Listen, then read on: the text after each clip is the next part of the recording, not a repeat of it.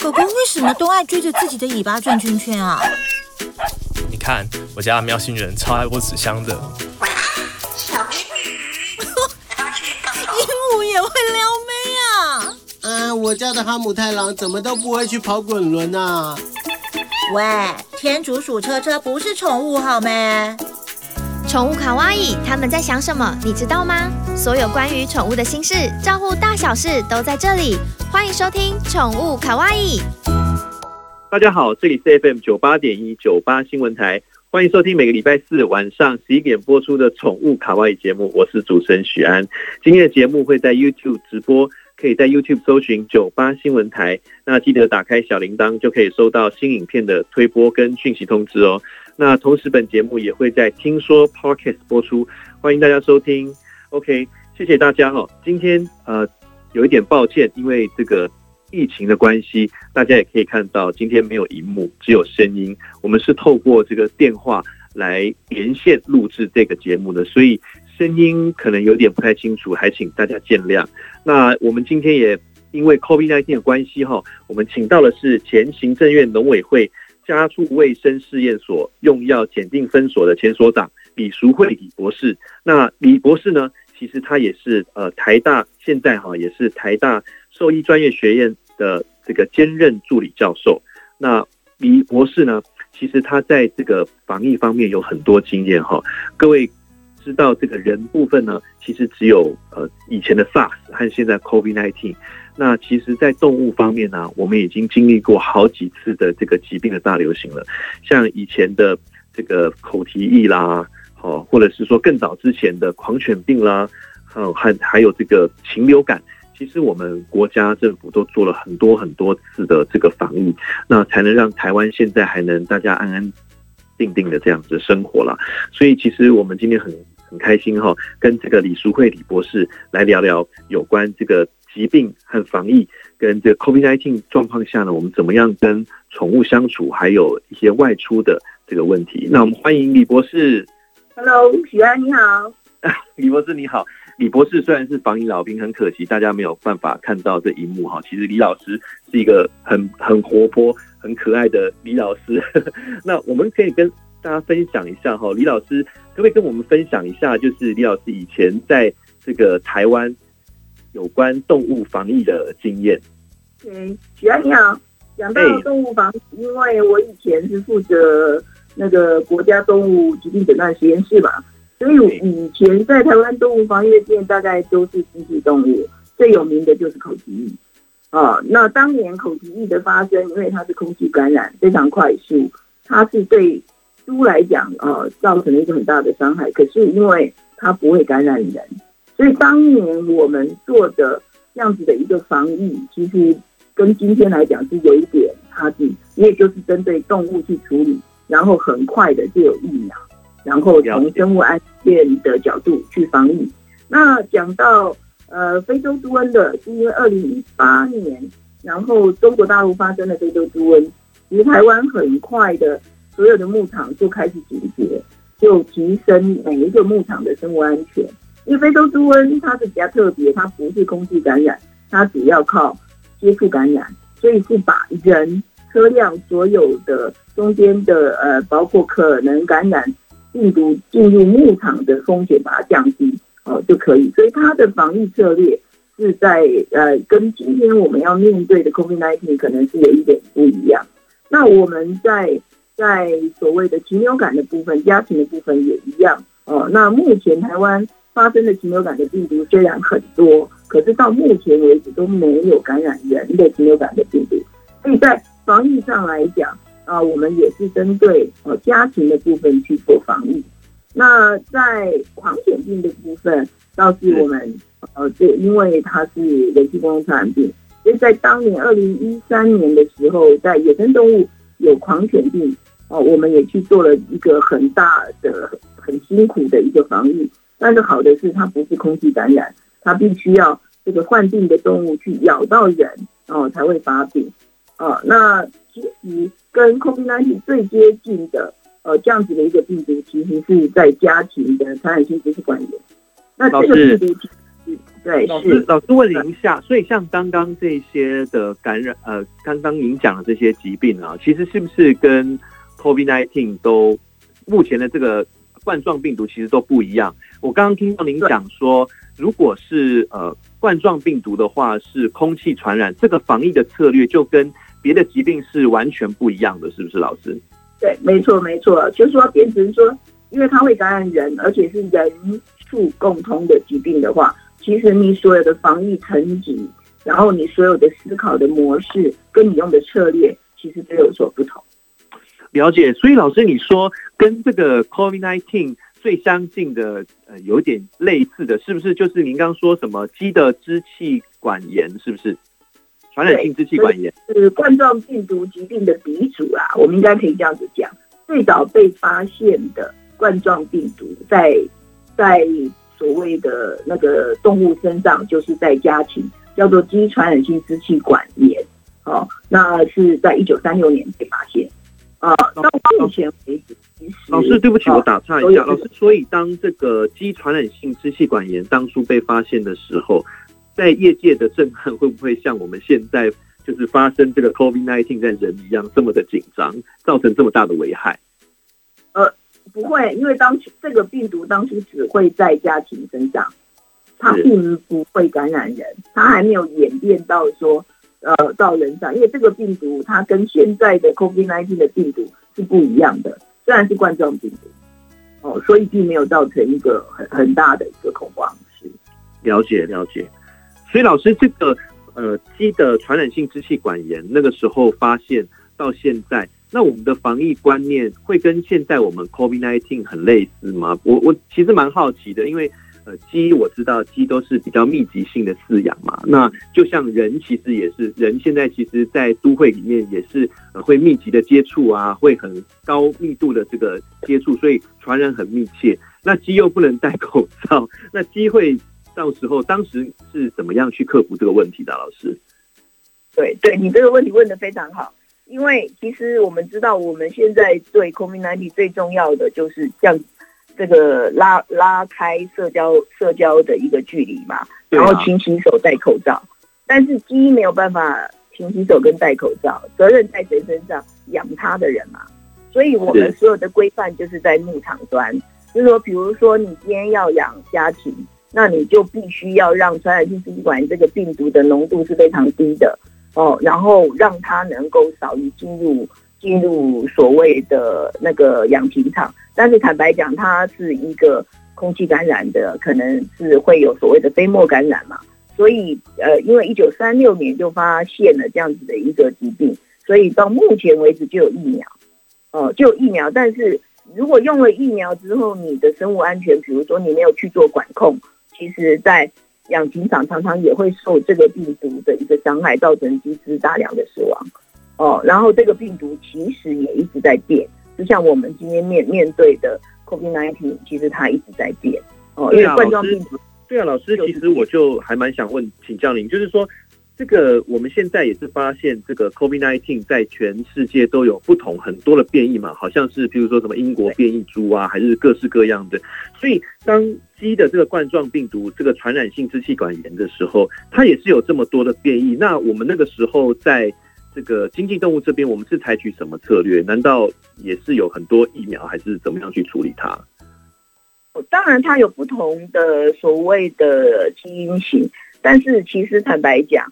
传统的疫苗还是有效，最重要的是说你要配合你的生物安全，就是说你疫苗免疫的方法跟你的生物安全，就是把病毒浓度降低，那一样哦就可以免于这个这个病毒对家禽的一个伤害。到目前兽医界是非常成熟的去控制这个疾病。了解，所以老师是不是可以这么说？其实兽医早就开始在对抗这个冠状病毒这个敌人了。对。是，是，所以，我们台大的刘正轩刘老师就常常在讲说，包括现在国外有一些兽医学院的教授在讲，对 COVID-19 来讲，其实这个最熟悉它，然后最知道怎么去挑战它跟控制它的，其实是兽医师。了解了解，听来真是不是很唏嘘，没想到这个疾病 哈、从这个对都马上就传染到人这边了。老师，其实我。其实我听到这个 COVID-19 的新闻，你知道当初我最震撼的是什么？是我那个时候啊，看到新闻，然后就有很多人担心这个狗猫也会传染这个冠状病毒啦。所以很多人那个时候，我记得我看新闻，好像是大陆还是哪里，就把狗猫然后从楼上丢下去。那我觉得这个实在是触目惊心了。老师是这个动物是也会传染 COVID-19 吗？还是老师这边有没有一些专业的看法可以告诉我们大家？到其实到目前为止，像因为为了上你这个节目啊，我这两天就做功课，我就去去上了，尤其像比较可参考的网站，大概是呃呃写的非常详细的就是美国 CDC 哦，美国 CDC 的网站里面跟 COVID-19 有关，它会有一个部分是跟宠物 pet animal 有关的，它里面其实就发现说，全世界到目前为止，因为从二零一九年有 COVID-19 到现在为止。其实陆陆续续有一些动物，哦，是宠物啦，或是猫科的动物跟犬，然后被野生动物被感染，但是它被感染都是被人感染，就是人呃，因为因为照顾它的人或者是饲养者有了这个病毒，饲养者可能是不显性感染，即使饲养者有做很好的防护，但是接触到这些动物，动物发病，但到目前为止。呃，没有一个说从的动物得到 COVID-19 然后传染人的案例，所以在这边其实动物是被害者。老师，哦、那老师，但是您这样讲，我就老师你这样讲，我其实有点听不懂哎，因为照我一般一般人的想法了哈，一般人的想法就是说，哎，我传染给你，那你不是又会传染回来吗？为什么这个好像是一个弯位的途径，不是一个双向的？我是觉得这是跟病毒浓度有关系，就是说，其实后来其实陆陆续续最近看到了一些研究，他们有做了一些呃动物实验，哦，有做了一些动物实验，就比如说像猫，哦，猫感受猫科感受性最最强，所以你你去呃你你去呃呃给它攻毒感染这个病毒，它会发病，可是呢，它的临床症状哦有时候会。呃，很轻微哦，有时会有一些临床症状，但是它只会传播在猫之间，它不会去传播到人。哦，这是这是做人工试验。那在自然感染，像那个动物园的老虎跟狮子，哦，那它它也是就很容易就被感染，然后死亡，也有死亡的案例，但是它的传播也只会在动物群之间。哦，到目前为止，所以。做了很多这一类的这个动物的感染，其实都没有说让它说它会去造成人类的一个感染。到目前为止，所以我觉得从这样子一个严谨的动物实验的模式，人类应该很放心，反而是动物应该会担心它的主人如果染病的话，它会被感染。了解，了解，老师，你这样说明很真的很蛮有趣的。老师还有想问您哦，就像你刚刚跟我告诉我的，你说鸡也是有冠状病毒，然后你刚刚就是像我们 COVID-19 也是冠状病毒嘛，所以冠状病毒这个这个怎么讲？这个病毒是不是在全体动物都是一种很常见的这个感染源呢？嗯，如果用呃 coronavirus 就是冠状病毒来讲，当然很多动物会感染，比如说像人类。人类其实很早期也有冠状病毒，就像一般的感冒那种冠状病毒，可是它不会造成很大的一个伤害嘛，只是说在二零九呃从二零零三零四年那个 SARS 开始的时候，才造成人类的一个伤害。可是 SARS 很善良嘛，半年之后就不见了。可是二零一九年这个 COVID-19，我觉得它就是要跟我们长长久久吧。哦，所以我我刚刚再补充一下，刚才其实，在狗的实验哦，因为大家比较担心，就是说，呃，狗跟猫嘛，狗的实验其实自然感染，它会被感染的几率反而是比较低的。了解。那猫比较敏感，但是狗的话，它几乎都不会有临床症状哦，偶尔，但是它完全，即使它不会去传染，就是说它在跟它动物之间，它都不会有传染。哦，这是狗。那家庭的部分就更有意思了，因为家庭它自己本身有自己的冠状病毒的感染，可是在这个 COVID-19 的感染，不管是鸡呀、鸭跟火鸡来讲，它都不会被感染。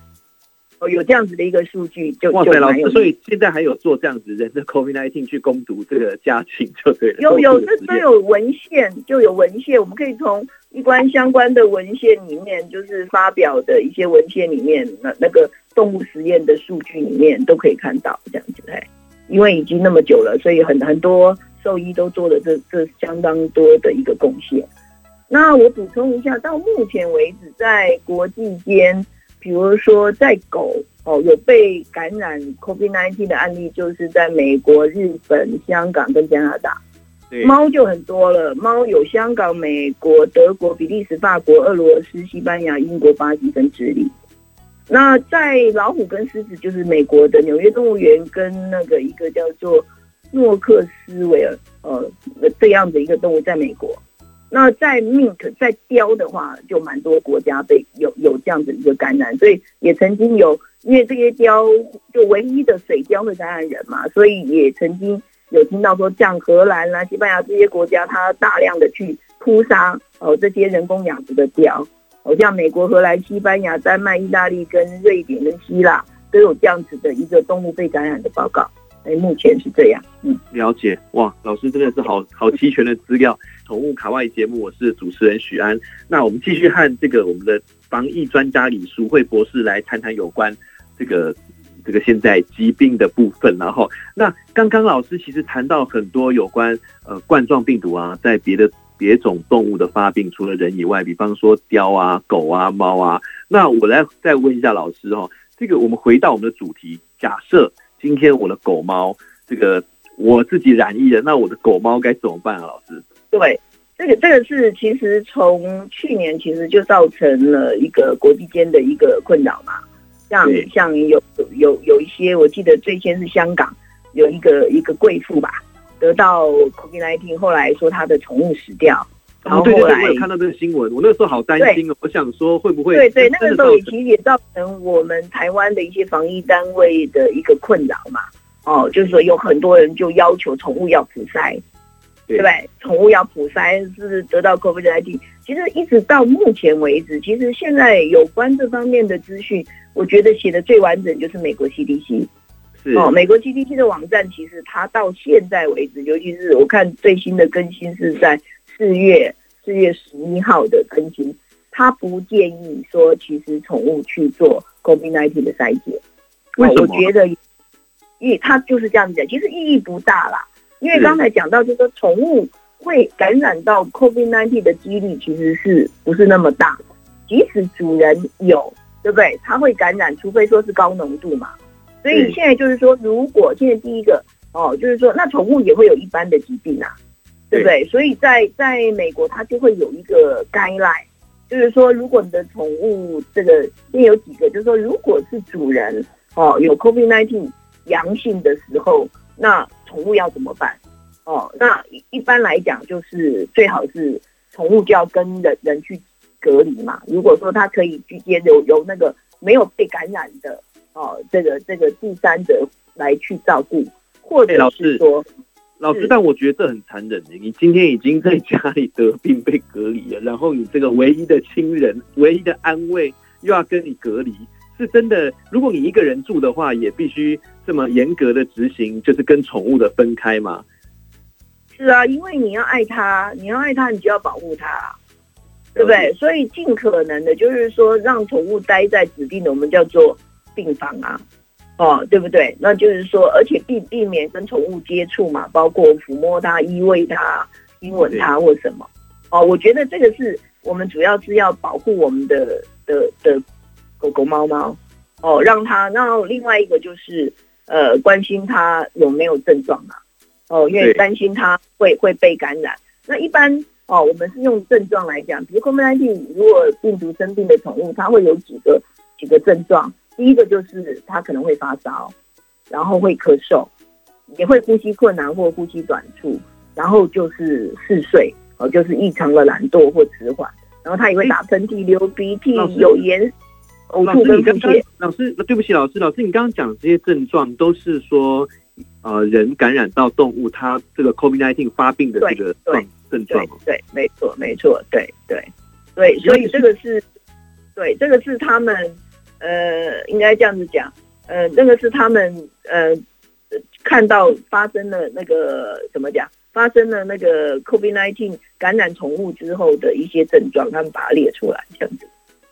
表姐老师，但是空呃冠状病毒这个疾病是在其实犬猫本来就会有这些冠状病毒引起的疾病嘛？那人的 COVID-19 传染到动物之后，它的这些症状是跟人的这个冠状病毒比较相似，还是跟动物原本这些冠状病毒引起的疾病会比较相似？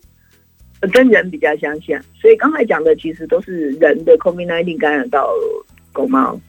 那狗像猫猫的冠状病毒又不一样了，最有名的就是 FIP 嘛，对哦，类似猫的一个那个那个是是很很麻烦的一一个疾病哦，那长期的是传染性那个腹膜炎。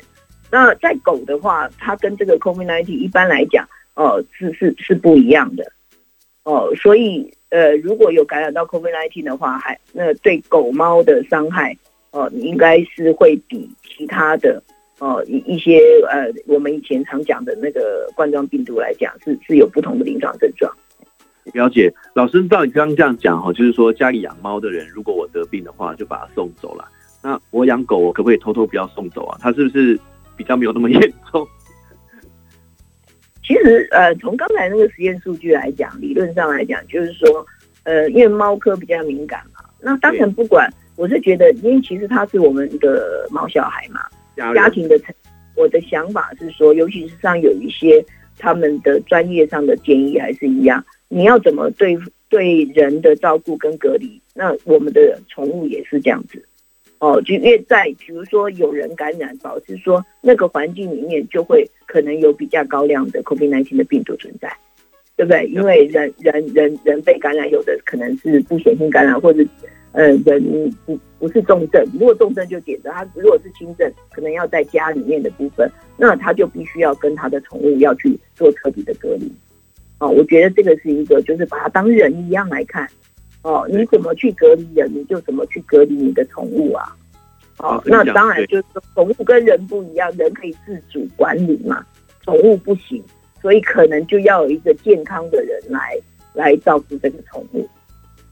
了解，老师，老师，那如果回到台湾现在的状况哈，因为台湾现在其实呃每天被测出阳性的人也不断的升高，其实是大家还蛮担心的。我相信在这个现在每天这个两三百例的病患当中，肯定家里也是有养宠物的。那比方说，我现在已经发现我要被隔离了，那我的宠物在台湾现在有什么样的协助的方式啊？还是只能靠亲戚朋友的帮忙？这这个部分其实，在去年哦，其实这就已经有有很多呃立法委员啊有关注。那其实呃去年我记得农委会就会紧急的成立，包括这个如果你真的疑似有临床症状的话，其实在在国家呃动物疾病诊断实验室，就是家畜卫生实验所，他们就有一个这样子一个筛检的一个实验室。哦，那在各地的动物保护处，他会去采样疑似的送检做确诊，这是第一个。那第二个其实就是说，我们全省的呃主管机关，动物防疫主管机关就是动物防疫保护处，他们可以提供这样子的一个服务，就是说，如果这个呃主人染疫了，可是没有亲朋好友可以照顾他的宠物，可以去送去。哦，目前那是详细的。还是建议就是打电话哦，去问这个动保处。那昨天杨靖宇那个议员也在脸书上有丢，就是说一个比较新的讯息哦，就是包括就是说有一些，比如说呃收容之家，他受过政府的，包括他的在动物的照顾啊，动物的什么样的一个安排，都是呃非常 OK 的，或者说受受的政府的一个认证的。这样子一个动物照顾保护员的照顾员的一个一个认可的证照的话，他们也可以去做收容。那在美国的话，他们会有一个建议，就是说，如果宠物的主人出现呼吸道症状或疑似的时候，他们其实有提供所谓的远程，就是说我们叫做现在叫视讯嘛，哈，远程的医疗咨询。哦，那可以跟所谓动物医院去做医疗。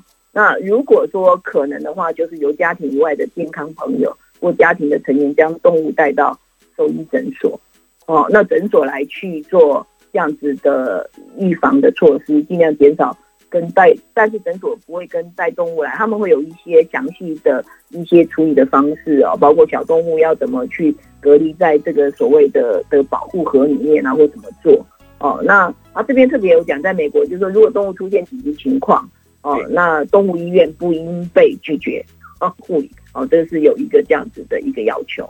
九八新闻台宠物卡外节目，我是主持人许安。不好意思啊，因为现在在防疫期间，所以我们是透过电话来录制完成这个节目。OK，那我们继续回到我们的题目，就是有关 COVID-19 的生活。那我们这一次请到的是继续和李淑慧李博士讨论有关这个 COVID-19 下我们跟宠物的相处啊相关的议题。那老师，刚刚我们提到有关。就是如果我自己被隔离的话，那狗狗狗猫猫怎么办？哦，你给了很多实用的建议。那老师，我现在还有问题想请教您了。就是我其实你知道，像我本人呢、我很爱带我的狗狗去迎风公园。那现在在这个防疫期间，老师是怎么建议啊？我到底还能不能带我的狗狗出去像这样的地方？你知道我的问题是这样子哦，就是说像这个地，像迎风公园这种地方啊，应该都算是这个开放的场地了。但是现在。这个疾病这个状况，我到底能不能出去啊？OK 啊，这个问题其实问得很好。其实最近我我关在家里面也快疯了、哦。那有时候我就会出去运动，但是我觉得很辛苦，就是我必须要戴口罩。是哦，那戴口罩其实动起来是很辛苦哦，因为你运动了流汗啊什么的。那我们就回到狗猫呃，该不该带出去公园，让它去放风嘛？我记得在去年 COVID-19 很严重的时候，在德国吧，哦，那欧洲有些有些国家就是封封城，那人是不能出去的，可是动物要出去，那是动物福利嘛，所以有些人就会为了为了出去溜达，就带着动物出去溜，然后再回来，哦，有这样子的一个消息。那我们回来讲，就是在我的个人建议，就是说，刚刚有提到，其实毛小孩跟人是一样的。那 COVID-19 也会伤害他们，哦，所以在这个角度来讲，你怎么去对人做防疫，你就怎么对你的毛小孩做防疫，哦，这是我的个人的建议。等一下，老师，那我狗又不能戴口罩，奇怪。对，呃，不介意。有人说要给狗戴口罩，狗如果戴口罩的话，其实反而会伤害它啊。哦，我觉得这个是他们又不能戴口罩，所以尽量能够不带出去就不带出去。但是有一些狗就必须要出去啊。所以出去远的地方就要小心。那现在如果是在双北，哦，这个双北因为疫情严重嘛，所以我我只要打开电视就看到这些这些国军的化学兵很努力的去去喷消毒水。对，那我们知道，老师你知道这就是我接下来想请教您的，因为。其实我这几天在网络上看到很蛮多人在讨论，包含我我认识很多兽医师的这个群组，他们也在讨论嘛，哈，就是现在在就像老师你讲，外面消毒，那很多饲主都很担心，人心惶惶，都不知道说这样的状况，狗猫可哎狗狗可不可以带出去啊？还是很危险？我我我觉得要小心，比如说捷运站好了哦，比如说捷运站附近的公园或者是万华地区，那么频繁的消毒。那我虽然不知道他们消毒用的是什么，但是可以理解，最有可能就是漂白水，就是是稀释漂白水，对对对，次氯酸钠。那次氯酸钠其实它本身有几个特性，因为它是靠所谓的氧化的方式去让呃病原微生物这个它身上带的电子然后失去，所以它可以去做到杀菌。可是它有一些特性，就是第一个，它会还是具有生物毒性。哦，如果说你用的浓度是高的，哦，那可能如果说让宠物吃到，哦，那其实也会造成哦一些危害。那另外一个就是，如果有高温或晒到阳光的话，它会分解有毒的那个氯气啊。哦，如果说刚刚消毒完，然后阳光下，那你正好带狗宠物过去，其实尤其是猫科，猫科对对氯是非常非常敏感的。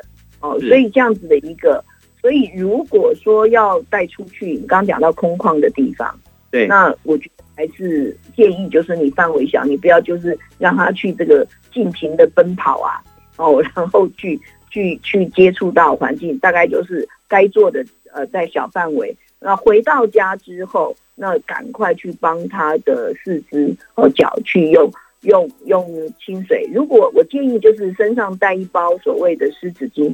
现在湿纸巾也有所谓的含含菌，就是杀菌性的湿纸巾，像包括含酒精或者是一般的那个消毒水，但它是低浓度的，你就可以去帮我们的毛小孩的那个脚啊稍微擦一下，然后进了家门之后再用清水哦或者是肥皂水去清洗就可以了。哎，我是觉得是这样。嗯，了解。老师，那我可不可以问一下，就是您刚刚讲哈，就是说有可能这个氯气啊，或者是说稀释的消毒水啊。这个有可能会对呃毛小孩造成一些危害。那老师，我怎么知道他一般会有什么症状啊？比方说，我带回来，我有没有什么要特别注意的症状，或者是我可以做怎么样的紧急处理吗？如果我发现的话，他如果有有消毒水中中毒的话，一般来讲，他的症状他就会第一个脱水嘛，会有呼吸困难，哦，会有呼吸困难的的窘迫的情形。如果这个时候，当然你，我觉得你所谓的紧先要帮他。让让他大部分就是吸入型的，哦，其实发现说很多呃中毒的案例，应该理论上来讲，我觉得应该不是说你带出去被污染，而是你在家里面，然后他的他的爸妈毛小孩的爸妈太紧张了，在室内的环境下，然后你用高浓度的或者是频繁的用所谓的漂白水，然后去去做家里的的的的清洁，然后。或者最怕的就是，呃，你把那个消毒水或者酒精对着宠宠物喷，绝对不行的。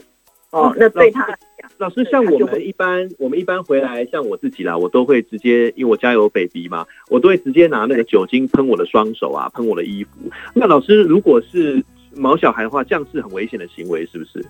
不建议，我不建议，就是说你不要用酒精去去喷毛小孩，因为那个它会在空气当中会有会有那个那个些雾滴在里面，如果毛小孩吸进去是不好。我是建议就是用湿纸巾，或者是用用所谓的有含有含含消杀菌的那个，包括我们叫做什么叫做现在有一些叫含酒精的一个抗菌的那个那个湿纸巾，那你帮他擦一下哦，然后那最好其实最好是能够在。你让它把它冲掉，用用用肥皂水洗，其实是最好，因为你水把那些脏东西带带走，那是最好的一一个处理的方法。哎，那我们会用酒精，其实是因为你没有办法洗手的时候才会用酒精。其实酒酒精对人体来讲，你长长期使用也不好，它还是会有刺激。哦，是哦，所以老师，所以其实像最基本的，其实像肥皂洗手，或者是肥皂帮毛小孩洗澡。其实这个都已经很大程度的做好，我觉得那是最好，因为我们还是其实干洗手是，比如说用酒精或者干洗手，那是在不得已的情况下。其实最好的方式就是你用清水，因为其实你手上如果沾有病毒跟细菌，世界上没有一种消毒水可以瞬间把病毒跟细菌杀死。如果是那叫做剧毒嘛。对不对？我们今天不管你用什么样的东西洗，你只是把你你沾染的那个细菌病原的浓度是降低的嘛，短时间把它抑制住。如果你能够在水流下去冲洗把它洗掉，其实那是最好的。哦，那是在我们在生物防疫上来讲是最好的一个。为什么叫做勤洗手、戴口罩，然后保持社交距离？因为这个 COVID-19 它会传染到现在文献的记载就是，呃，六英尺就是一点八公尺，我们才会讲说距离两公尺以上嘛，对不对？哦，距离两公尺以上，那它这个没有近距离，它会感染的几率就不会那么高。但是台湾现在传染的这一株叫做英英国变种病毒株，似乎它的感染能力是非常强，所以变成说我们在。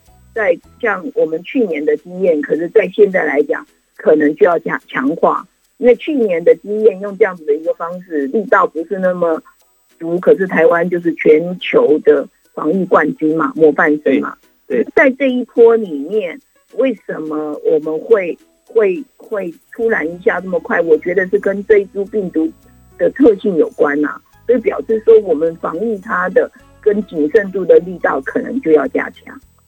了解，谢谢老师。老师，其实我刚刚有一个问题一直在心里，就是说，照你这样讲，因为像我们一般人啊，哦，一般人不是像老师这样专业，都会觉得，哎，酒精喷下去，然后凉凉的，然后消灭，尤其是医生都会这样做嘛，就觉得好像这是一个很完整的杀菌的模式。那肥皂水感觉就是一般的洗手啊。赵老师这样讲，是不是病毒其实像灰尘一样，你可以透过冲洗把它洗掉了，而不是说杀死它，是不是？对对，其实洗手是最棒。我坦白讲，就是说，其实因为你任何的消毒水，其实它都会有某种的生物毒性啊。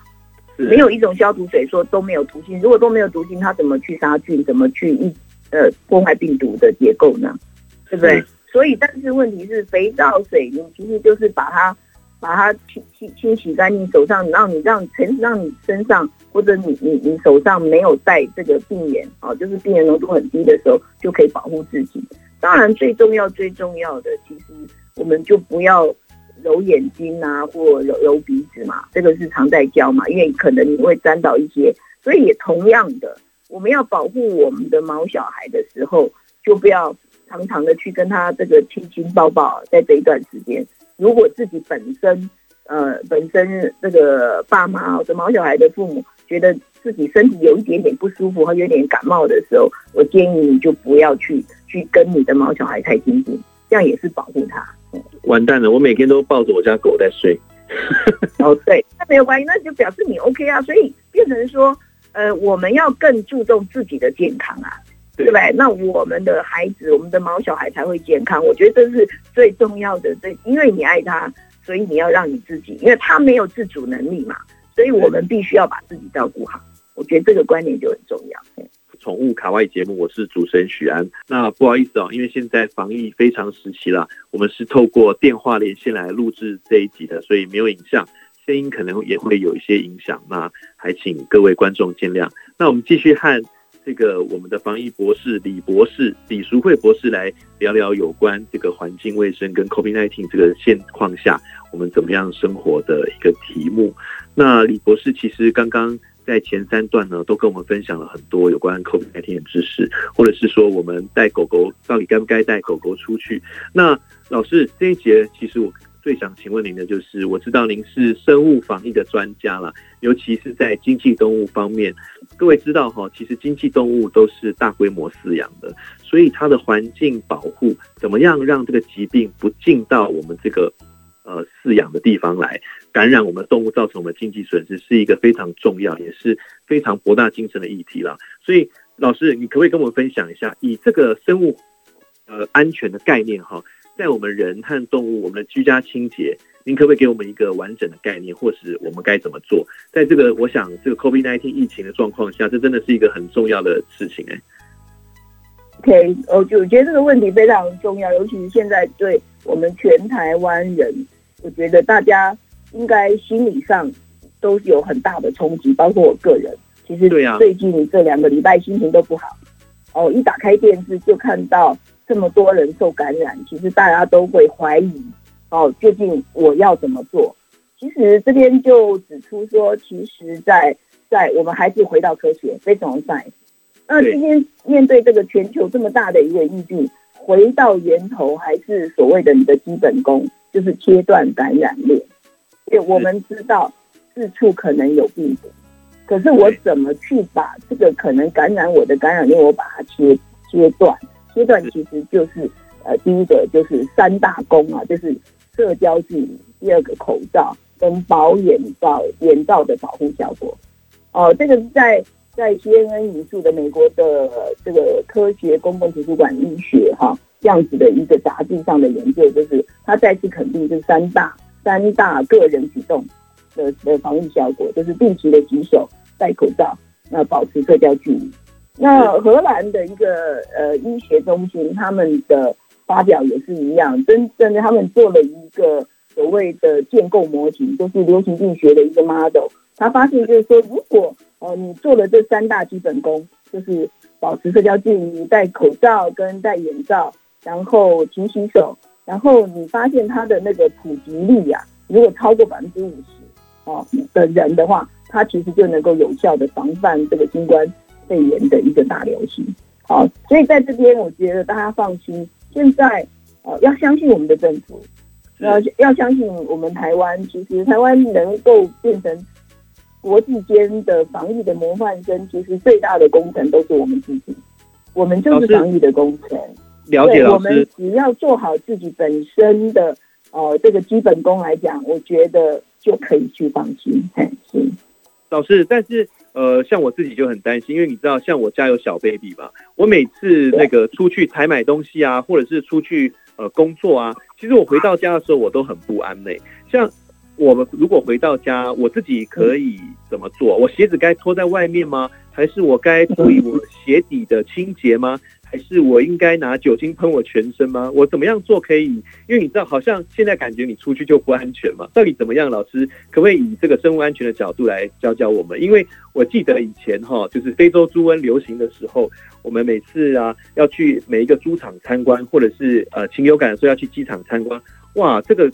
这个消毒的或者是安生物安全的概念哦，我觉得这个是真的是不是盖的。如果从这个角度来看，我们该怎么样去保护好我自己的这个家里啊？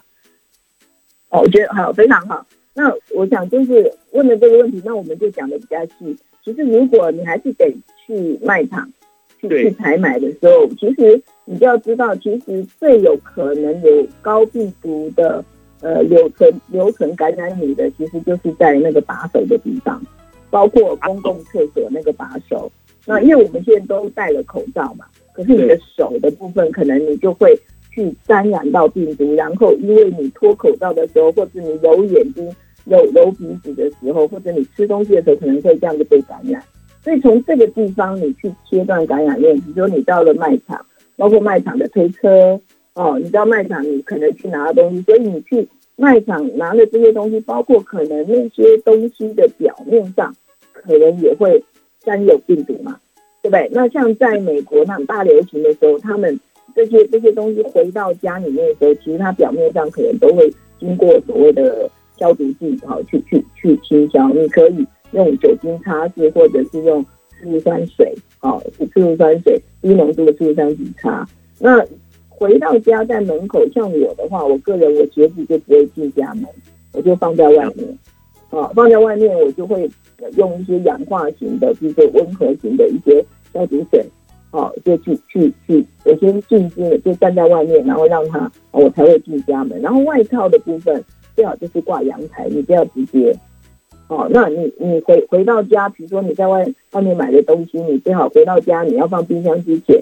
请你表面上可能就是要要清清洁过，哦，至少你要擦拭过，哦，那最最忌讳就是说你不要对自己去喷酒精，我觉得那个是蛮危险的，尤其在室内，哦，那酒精酒精如果如果也也像曾经哎前前两天就是在大陆还哪一个哪一个人他在车子里面用干洗手嘛，对，结果结果引发了整个车子烧掉嘛。是啊，因为它容易引起，对对，所以酒精这个部分就雾化的部分，那不只是对呼吸道的刺激，其实也有所谓的危险。那那在这个部分，那在室内密闭的空间里面，哦，大家最容易就是，我看现在的这个电视上面，包括那个卫生局啊，他们都会教大家去泡漂白水，哦，那说最容易的，可是要非常小心。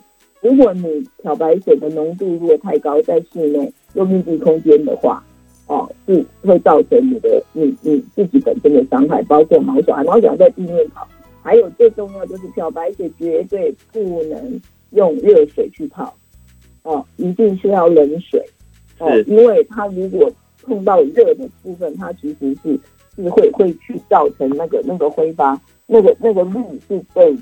哦，对对对，人体或对对我们的毛小孩都有伤害，尤其是不能跟盐酸使用。我们以前也碰到有人就是漂白水加盐酸嘛？然后就造成了所所谓的中毒啊。哦，这个部分哦，其实都要非常小心。哦，那那这这这个部分，那当然因为漂白水取得容易方便，所以我个人还是觉得，其实在家家庭里面，只要你。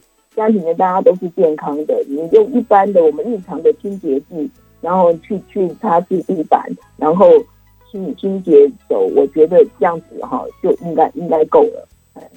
了解。使用更强，除非医院，那医院就不一样了，或者是说已经有了这样子的一个确诊的病患，他的消毒可能需要加强。哦，那在健康的人或健康的毛小孩的维护。我还是觉得回到我们的日常的一个清洁消毒的方式就好。了解，谢谢李博士。我觉得李博士真的是告诉我们很棒的概念哦，就是一般大家都会觉得说哦，一定要用什么呃呃稀释的呃漂白水，或者是用稀释的酒精来做消毒。其实李博士今天告诉我们的是说，其实我们最常见的肥皂就可以很棒、很大程度的去帮我们的毛小孩或帮我们自己保护我们自己去做环境的消毒了，真的并不太需要去。呃，执着在于这些地方，尤其是家里是一个比较干净的环境嘛，只要在这个门口，或者是多注意从外面带回来病菌的这个程度，其实大家不用太去过分的去紧张，搞不好还会造成就是毛小孩中毒，或造成我们吸入性的一些毛病。好，易老师，你说是不是？嗯，好，谢谢。那我们今天很谢谢李博士、李淑慧博士跟我们分享这个经验。那我们下次再见，谢谢大家。好，谢谢，谢谢，好，拜拜。拜。